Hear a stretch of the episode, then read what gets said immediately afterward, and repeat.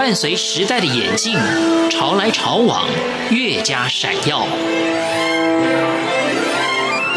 欢迎收听《潮台湾》，发现台湾的美好。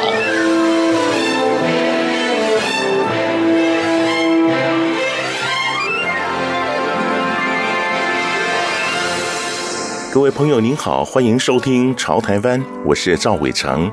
观光旅游工作是许多年轻人的憧憬，认为可以游历各国以及增长见闻，但是个中的辛苦压力就不为外人所知了。二十多年前，在没有什么观光旅游学校的情况下，想从事旅游业可不是件容易的事儿。除了要对工作保持热忱外，也需广泛的吸取知识，不断的充实自己，才能在这个行业立足长久。今天节目中邀请到这位来宾是一位资深导游，他跑遍了世界各国，体验了各地文化，从业二十多年，没有职业倦怠，只有乐在其中。现在，我们就来分享这位旅游达人赖信志是如何一生悬命做好导游这份工作。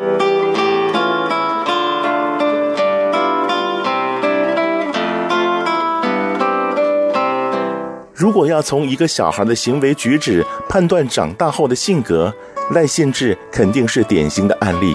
以眼下的社会情况，很多小学生的活动范围不是学校就是家里，出门都有家人接送。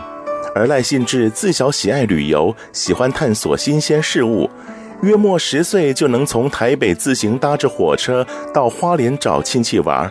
可见赖信志之所以会从事旅游工作，真的其来有自了。小时候其实还蛮渴望那个去旅行的，然后可是因为我们小时候啊，并没有开放出国旅游，但是其实心中还是很渴望，所以只好呢，就是去图书馆里面啊，看一下那个什么天涯若比邻啊，什么之类的，然后就可以望梅止渴一下这样。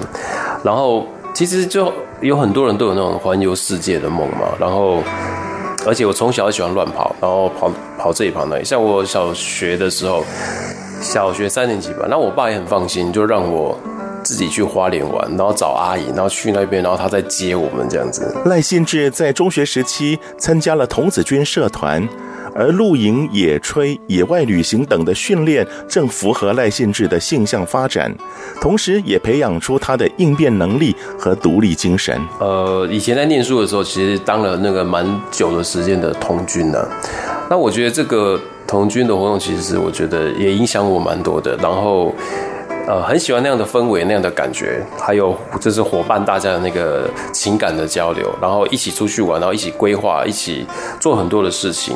然后我觉得，可能一直心中一直有那个感觉，然后想说，工作的时候如果可以延续下去的话，其实我觉得还蛮棒的。所以就想说，嗯，我来从事这个旅游的规划。大学毕业后，想当然尔，旅游工作成为赖信志的首选。但是要成为称职的旅游从业人员，法规资讯的搜罗与汇整是必要的功课。但是在网络尚未兴盛的年代，旅游相关资料的取得可没那么简单。除了大量阅读、向前辈讨教，还要有点慧根。赖信志就是这么一点一滴的奠定专业基础。从前的话，因为呃。网络刚刚开始的时候，其实并不发达。二十年前大概是拨接的刚刚开始嘛，然后很多资料其实也都是从很多书籍啊，然后当然自己会找很多的旅游的书啊，然后像我自己的话，就是我在那个寻找啊，然后比如说各个资料，然后呢，我就自己画地图，然后再把它分区块，然后要要怎么样，然后把这边做连接。那因为以前资料就很少嘛，一般都是只有书面的，然后其实也还蛮仰赖一些前辈，因为可能要请教过他们啊、他们有去过，然后什么状况，然后再去做比较深的了解。导游工作并不像旁人看的那样轻松。赖信志入行初期曾经做过票务，跑过业务，能不能招揽到生意，很多时候都在未定之数。在收入不稳定与兴趣之间，还是经过一番挣扎。不过赖信志还是选择在旅游业奋力打拼，所幸也拼出了成绩。现在已经是各大企业团体和贵妇团的指定导游。呃，其实一开始真的还蛮无法适应的，因为一开始是呃有做票务，还有做业务，然后。做到业务的时候，因为其实我觉得每一样新的工作都是挑战嘛，那我也愿意尝试新的工作。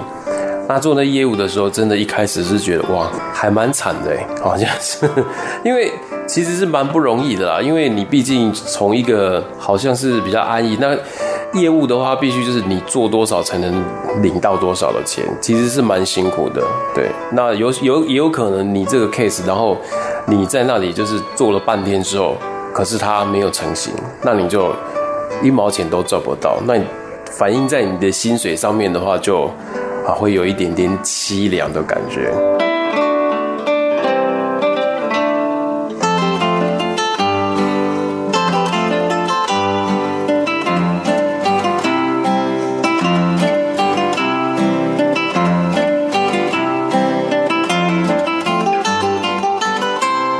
上知天文，下知地理，所有旅游知识、风土故事都在赖信志的脑海里。这是经验的累积，也是赖信志长期以来借以学习语言、饱览全书、持续进修才有的专业能力。这个工作应该是这样分的，就是说，呃，有所谓的领队，还有所谓的导游，这两个工作性质是微微的不同啊。但是我在当导游之前，其实已经做过就是蛮多年的领队。当然也有一部分就是领队兼导游，就是我们业界俗称的 through guide 这样。那我们从当领队的时候，其实也可以看到很多导游，比如说他在介绍的方式啊，或什么，其实当中，呃，对我们而言也是一种学习。那像我自己，我们当初我们公司就是做比较多，比如说做泰国很多啊。那我当时其实我自己就去那个补习学校学泰文。就是因为我就想说，反正我们都要常常去的，那不如把当地的语言把它学好，这样我们可以有更深的了解跟接触日语、韩语、英文跟泰文，然后之前还有学一点点西班牙文，把它当成一种兴趣。你当成兴趣学的时候，你就不会觉得哇，这个好像要考试，你会觉得很痛苦。但是我觉得这个是很开心、很快乐，就是哎，我今天学到一些东西，我可以利用这些东西和别人做交流。然后心中就会充满着无限的能量。突发状况也是赖信志的淬炼。二十多年的职涯历程，难免会遇到意料之外的大小事，但每一次都因为赖信志的冷静沉着应对，才得以化险为夷。这也是获得旅客信赖的重要原因。像出发前，其实遇过有几次啊，其实就是呃护照忘了带，然后最后他真的无法成行。然后也有遇过是他那个呃赶下一个班机，然后过来会合，也有。然后在途中的话，其实像其实蛮多突发状况的。就是有一次呃有遇到一个那个呃妹妹，然后她心脏病，然后她突然哦，就是她的那个心脏突然跳到两百多，两百二，她就是因为她突然不能，就是不太能喘不过来呼，没办法呼吸，然后。他弟弟跑过来跟我说：“他说姐姐在那边怎样怎样。”我说：“真的吗？”然后我就赶快跑过去看，真的，整个我整个背后都冒冷汗。然后就先帮他叫计程车，然后先帮他处置一下，然后一直到医院，然后就是到了之后，然后做检查，然后他那个打了那个针之后，然后才慢慢的降下来。但是当时看到他已经快无法呼吸，其实。其实心中也是蛮紧张，虽然心里面紧张，但是还是要装得很镇静的安慰他。因应日本成为旅游热点，已然日本通的赖信志，毫无悬念的是赴日旅客探究日本文化的最佳媒介。赖信志认为，能让旅客在旅程中感知深邃底蕴，享受旅游品质，才是他坚守旅游业多年的最终目的。以前的话是有跑过那个大陆啊，然后。东南亚，像什么新马泰啊、印尼啊、菲律宾什么的，然后，呃，东北亚、日韩啊，然后那个美国、澳洲还有欧洲，大概都有去过。除了非洲之外啦，大概都有去过。日本的话，其实一直一直以来都算是呃台湾，就是大家出国都都会非常想要去的一个地方。然后，它的那个观光人口又很多，而且其实以台湾两千三百万的人口来说的话。其实台湾人出国到那里旅游的人次是算相当多了，从呃十多年前的两百多万不断的成长，一直到去年的话，台湾到日本旅游的人次是四百六十万，所以已经是。百分之一百多的成长了，对。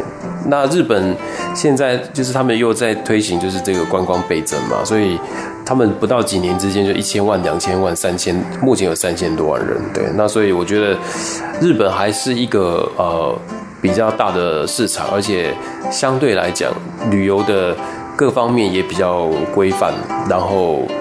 会让人觉得比较安心的。与此同时，赖信志也推荐日本几个地方，提供给旅客计划旅行时作为参考。那我其实还蛮推荐，就是夏天快要到，其实北海道也是一个蛮不错的地方，因为那边那个赏花，然后啊再来还有一个就是避暑，因为像我们台湾夏天真的非常的热，就你一走出去就全身都变黏黏的。但是在北海道的话，其实它只有。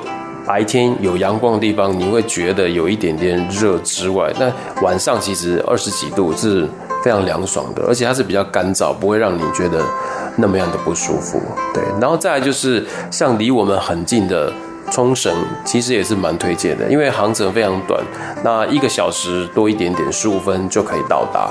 对，那那个机票费用，哇，这是蛮便宜的。其实你即便是一般航空，也不需要一万块。那那个如果是所谓的联航的话，那大概来回可能大概三千多块而已。对，其实是一个蛮推荐的地方，又很近又很好玩。赖信志提到的冲绳，与台湾仅仅一衣带水，整域不大，却有着深厚的人文气息，也有赖信志和冲绳的情缘牵系。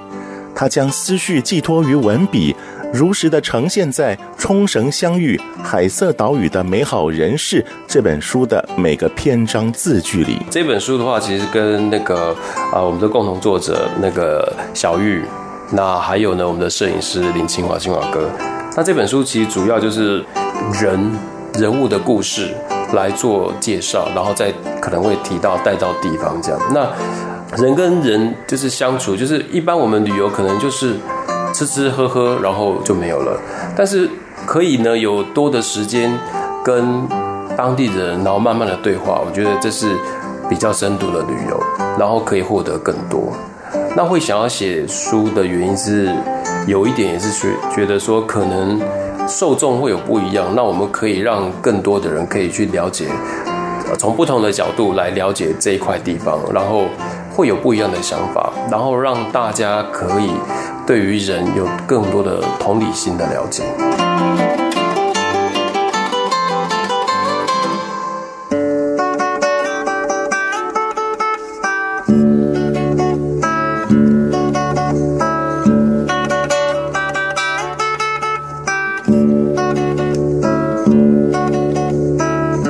全心投入，飘向异地，是赖信志的日常，是得是失，他了然于胸。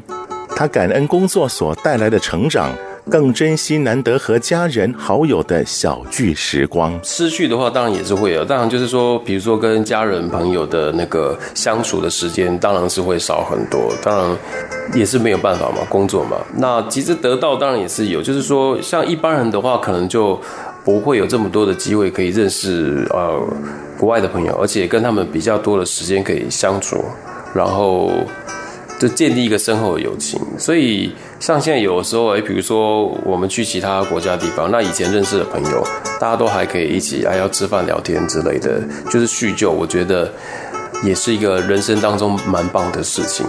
我觉得会继续做的原因，就是可能是我觉得自己心中也是有一些想法，那我觉得这是一个呃我的一个平台，那至少每次可以告诉三十几个人。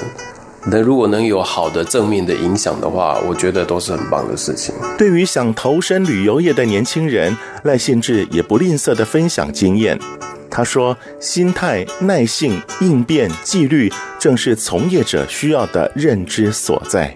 若问什么是职人精神，赖信志的努力、坚持和经历，或许也回答了这个问题。”我是赵伟成，感谢您收听今天的《潮台湾》，我们下回见。